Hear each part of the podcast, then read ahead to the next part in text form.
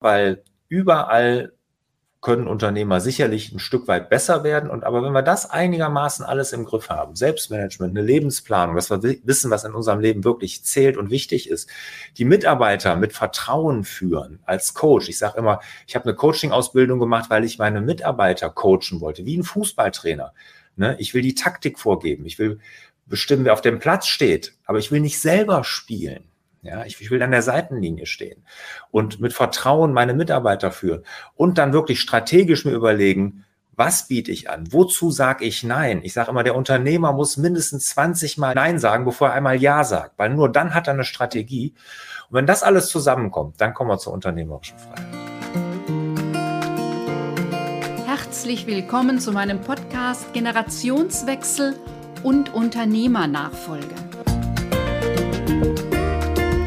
geht es darum, wie du mit den vielfältigen Herausforderungen leicht jonglierst und deine eigenen Maßstäbe setzt. Alles für ein gewinnbringendes und lebendiges Unternehmerleben. Und jetzt wünsche ich dir viel Spaß mit dieser Episode. Das war Lars Bobach. Er ist heute mein Gesprächsgast und es geht um Geheimnisse erfolgreicher Unternehmer. Lars Bobach ist Mehrfachunternehmer, Business Angel und Autor des Amazon Nummer 1 Bestsellers Sieben Geheimnisse erfolgreicher Unternehmer. Seine Unternehmungen haben die Schwerpunkte Handwerk und Online-Marketing. Das Magazin Impulse verlieh ihm 2006 den Titel Gründer des Jahres. Sein Herzensprojekt ist die 2018 gegründete Lars Bobach Akademie. Dort verhilft er Unternehmer und Unternehmerinnen zu mehr Freiheit und einem selbstbestimmten, entspannten Leben ganz ohne Stress und Hamsterrad. Er ist passionierter Mountainbiker, Golfer und Bergsteiger. Er hat drei Kinder und lebt mit seiner Frau im Rheinland und in Kärnten. Ich hoffe, dass du am Ende dieser Podcast-Folge ein paar neue Denkanregungen hast, was deinen Volk als Unternehmer und Unternehmerin ausmachen können. Ist das interessant für dich? Dann klicke auf Abonnieren, damit du keine Folge mehr verpasst. Denn dieser Podcast dreht sich um die Themen Unternehmerpersönlichkeit, Unternehmensführung sowie die Dynamik im Team und der Unternehmerfamilie. Und nun wünsche ich dir eine Menge neuer Impulse, denn Nachfolgeunternehmer und Zukunftsunternehmerinnen haben eine steile Lernkurve. Ich freue mich sehr, dass Lars Bobach sich Zeit genommen hat und heute wir über die Geheimnisse erfolgreicher Unternehmer miteinander sprechen werden. Lars, herzlich willkommen. Ja, Lioba, vielen Dank, dass ich dabei sein darf. Lars, du bist sicherlich vielen bekannt als Mehrfachunternehmer, heute sehr stark mit deiner Akademie. Und eben du hast einen langen Weg als Unternehmer hinter dir, kommst selber aus einer Unternehmerfamilie. Und ich finde, auf deiner Webseite ist ganz, ganz äh, charmant beschrieben, wie so dein Weg ist. Und ähm, das war ein Weg mit Höhen und Tiefen ich glaube, wie jeder Weg. Ne? Also, ne, das gehört doch zum Leben dazu, die Höhen wie die Tiefen. Ne? Also, ne, dass einer nur Höhen hat oder nur Tiefen, das ist ja eher selten der Fall. Ne? Also genau, mit Höhen und mit Tiefen hatte ich ja. Drin, ja. Ja, Lars, es ist schon so. Das Bild des Unternehmers ist in gesellschaftlich eher des Erfolgreichen. Irgendwann muss eine Idee greifen, aber davor ist es ein langer Weg. Es gibt dann diese saloppe Formulierung, wer über Nacht erfolgreich wird, hat 30 Jahre intensiv gearbeitet und ne, all diese Dinge. Mhm. Ähm, also mir ist immer wichtig, das zu betonen, dass es eben ein Ausprobieren ist, ja, ein, ein Gucken, was passt auch zu mir und wie muss ich dieses Business anpassen, dass die Kunden das so attraktiv finden, dass ich gut von leben kann und das Team auch. Also und ist bei dir sehr eindrücklich dargestellt.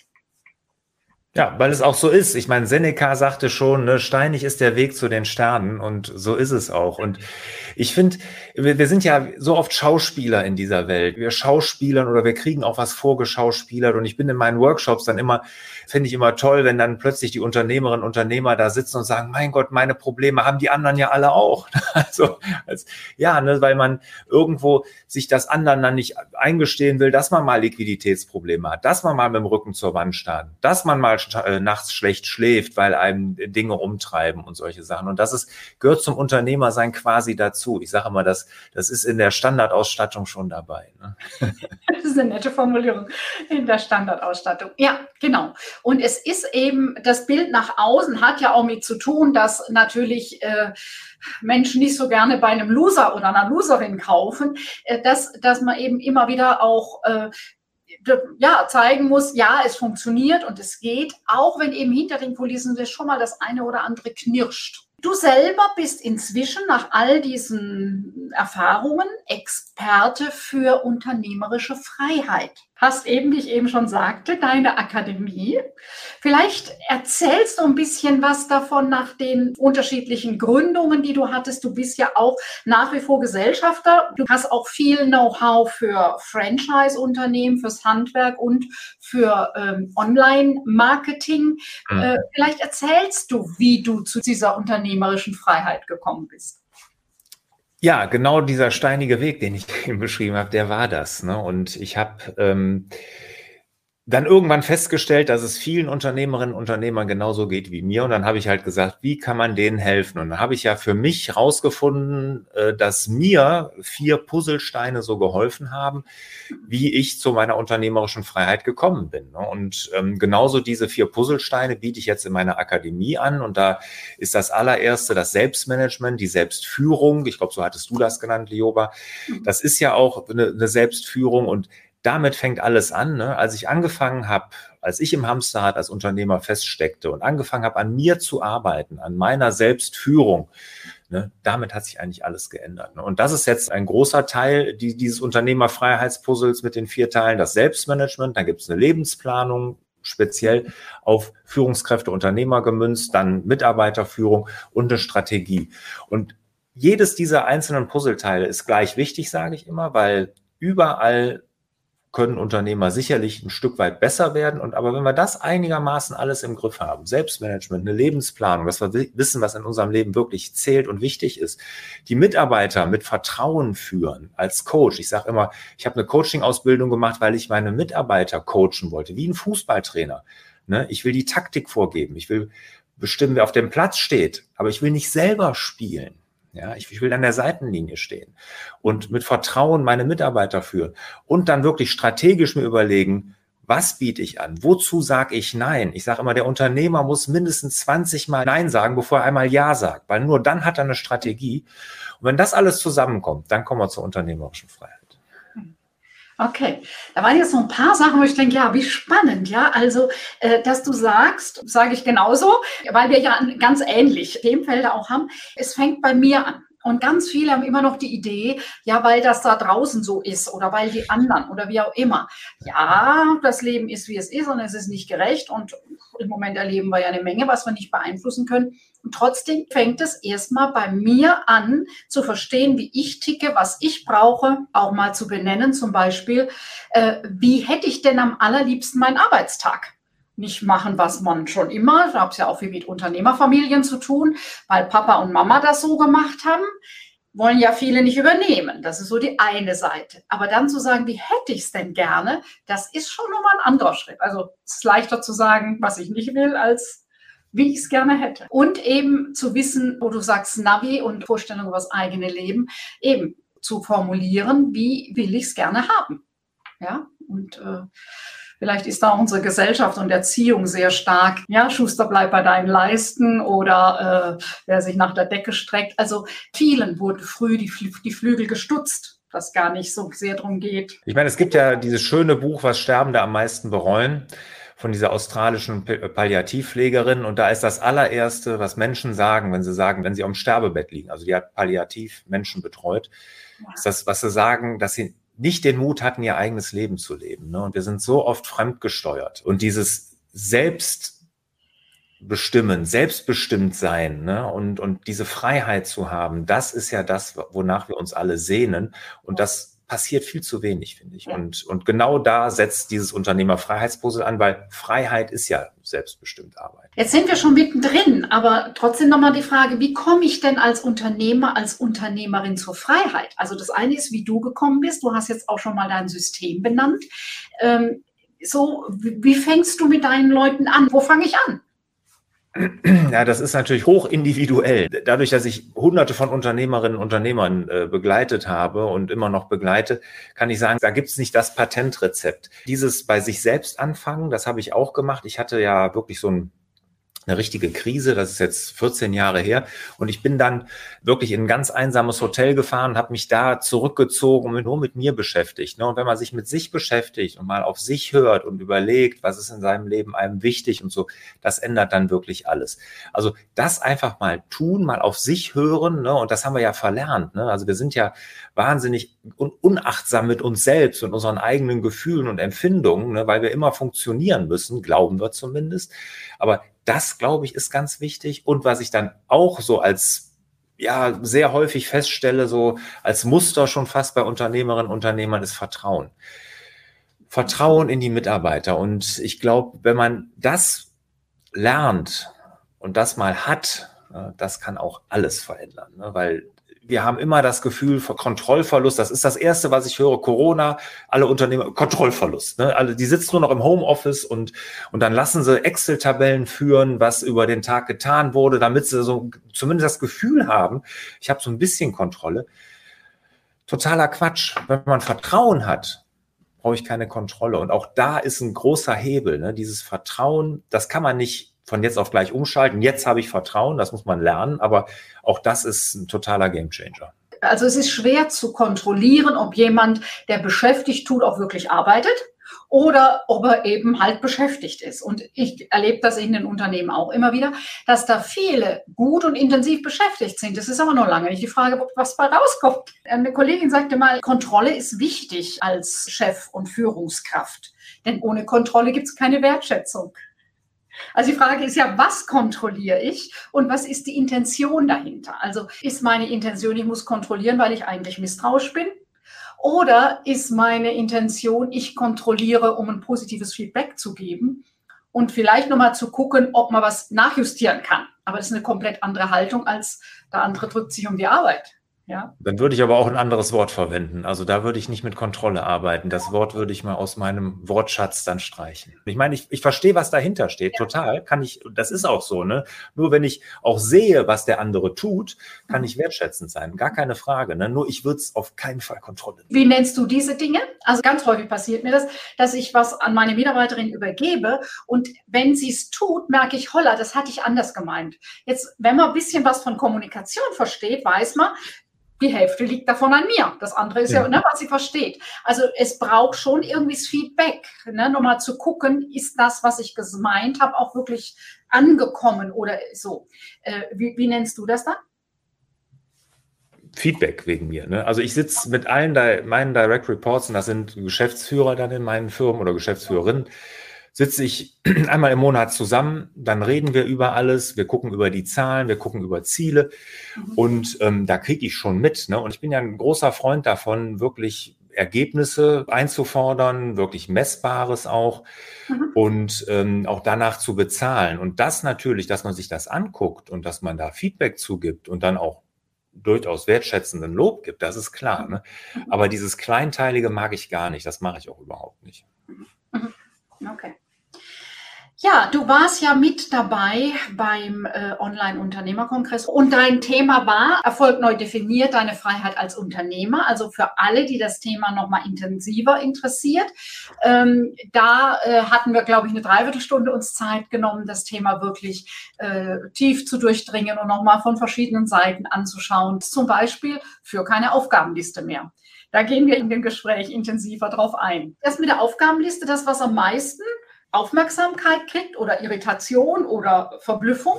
Oder was ist von deinen sieben Geheimnisse des erfolgreichen Unternehmers, wo, die, wo du die meiste Nachfrage kriegst? Oder wie machst du das? Das kann ich jetzt schlecht beurteilen, ehrlich gesagt. Mhm. Also es ist natürlich klar, dass mit der Aufgabenliste, das äh, ist für viele unverständlich. Ne? Also mhm. das, das kann sich erstmal gar keiner mehr vorstellen. Ne? Aber wenn man das dann liest, auch meine Argumente, dann kann man sich da schon vielleicht ein bisschen öffnen diesem Thema und das vielleicht mal überdenken, ob man da richtig unterwegs ist. Aber ähm, ich würde sagen, das Navi fürs Leben, das ist ja so auch mein großer Kurs, Workshop. Da komme ich auch, habe ich letzte Woche wieder geführt, ähm, in kleiner Gruppe mit Unternehmerinnen und Unternehmern. Und das ist das, wo ich ich glaube, am meisten Feedback zu kriegen, ne? wo auch der meiste Bedarf ist und wo auch die Leute wirklich erleuchtet, hört sich jetzt, das ist sicherlich übertrieben, aber wo sie wirklich mit einem ganz, ganz anderen Mindset rauskommen. Weil wenn man sich mal bewusst macht, was einem wichtig ist und was nur dringender lauter Lärm da draußen, ne? und das mich sich einfach mal klar machen und sich mal wirklich mit sich in Klausur geben, das tun wir da drei Tage. Und da kriege ich das meiste Feedback, habe ich fürs Leben. Das ist ja auch so ein Switch. Also Alltag ist ja oft eben kleinteilig. Auch wenn ich Leute habe, die mir zuarbeiten, nachdem, wenn ich ein Thema habe, wo ich mich auch reinarbeite, wo ich nochmal die Details oder ich habe ja heute Morgen ein Webinar, ne, bis das dann so steht, das macht ja auch Spaß, mal so in ein Thema reinzugehen. Dieses Kleinteilige ist wichtig, es muss auch sein, nur das viele Kleinteilige macht viele zu Maulwürfen. Und da nochmal zu gucken, wie ist denn die gesamte Landschaft, also den Überblick zu haben, um nochmal zu steuern, das ist, glaube ich, der Teil, der zu kurz kommt. Da hilft dieses Navi fürs Leben wirklich sehr. Genau, was du sagst, dieses wie Maulwurf. Ne? Wir sind da wirklich, ich sage immer im Dschungel, das ist jetzt dein Maulwurf, wir sind im Dschungel ja. unterwegs. Ne? Und wir sind nur an dringenden Dingen. Ne? Und, und das ist, wenn man abends ins Bett fällt und total erschöpft ist und müde und kaputt, aber trotzdem das Gefühl hat, irgendwie nichts geschafft bekommen zu haben. Ne? Dann war man als Maulwurf unterwegs. Aber wenn man sich den wichtigen Dingen ja. zuwendet und die wichtigen Dinge anpackt und auch vielleicht ein, zwei Aufgaben da erledigt, die wirklich wichtig sind, dann fällt man abends vielleicht auch erschöpft ins Bett, aber glücklich weil man das Gefühl hat, man hat was geschafft, man war produktiv. Und das ist der große Unterschied. Und sich das einmal klar machen, das kann man nicht in, als Maulwurf, indem man sich da nur gräbt oder im Dschungel, wie ich das sage, sondern da muss ich mal hochgehen auf Flughöhe, 30.000 Fuß. Und da muss ich mal auf die Bremse treten, von oben gucken und mal überlegen, was ist wichtig und da andere Prioritäten setzen. Weil das ist ja genau das, was, was uns so schwer fällt. Unser Leben ist so voll. Ne? Wir haben immer mehr zu tun, als wir erledigen können. Das ist quasi Standard heutzutage. Ne? Das, das ist so. Jetzt ist aber die Frage, was erledige ich? Die dringenden Aufgaben so laut sind und so schreien und sich oftmals aber auch leicht erledigen lassen oder leichter, bleibt das Wichtige immer auf der Strecke. Also erstens mal Unternehmer, Unternehmerinnen haben auch viele Ideen. Ja, das ist ja auch nochmal so der Teil. Die To-Do-Liste nie zu Ende geht, weil da kommt schon wieder eine neue Idee drauf. Das ist so dieser eine Teil. Und der andere Teil ist eben auch, ich ignoriere immer etwas.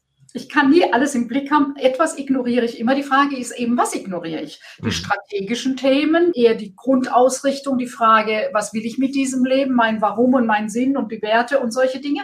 Oder ignoriere ich den Kleinkram und guck mal, was passiert, wenn es nicht erledigt ist. Wie machst du das ganz konkret? Also wie schützt du dich vor dem Kleinkram? Du delegierst so viel wie möglich oder bist nicht direkt erreichbar?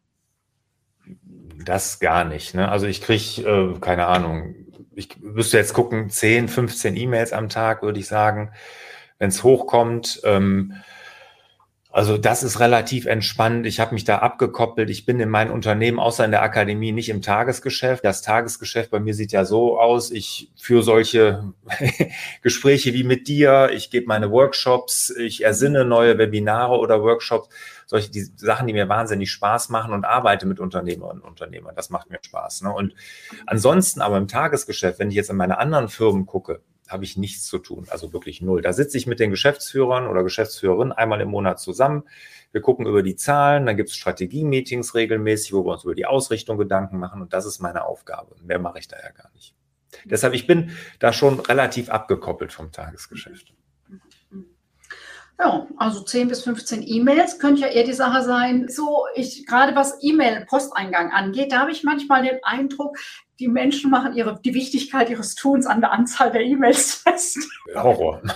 Wir haben ja in meinen Firmen alle internen E-Mails verboten. Ne? Also die gibt es ja bei uns nicht. Ne? Da haben wir gesagt, das ist kein Kommunikationsmedium hier für uns intern. Mhm. Mhm. Und ähm, ja, das tut gut. Vielen ist das gar nicht so bewusst, dass ja dann eben so andere Kanäle, wo ihr äh, bestimmte Themen miteinander diskutiert oder Informationen zukommen lässt. Mhm. Genau. Ja. Genau. Ja. genau, das ist ja eben auch ein Teil, dass der Posteingang e, eben genutzt wird, um, früher hat man sich Notizzettel zugeschoben. Ja, mhm. und das wird heute dann per E-Mail gemacht. Lars, ja. ganz herzlichen Dank. Dir alles Gute weiterhin. Joba, vielen Dank. Ciao. Ciao.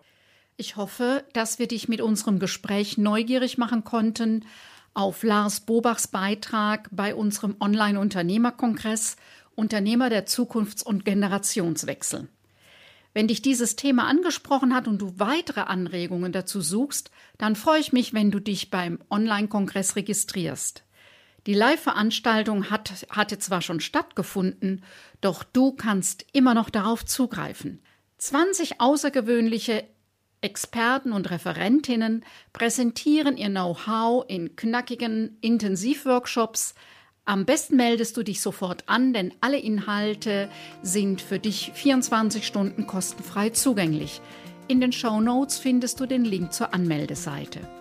Nächste Woche spreche ich über Unternehmernachfolge, denn der Mensch macht letztlich den Unterschied. Ich freue mich, wenn du wieder mit dabei bist.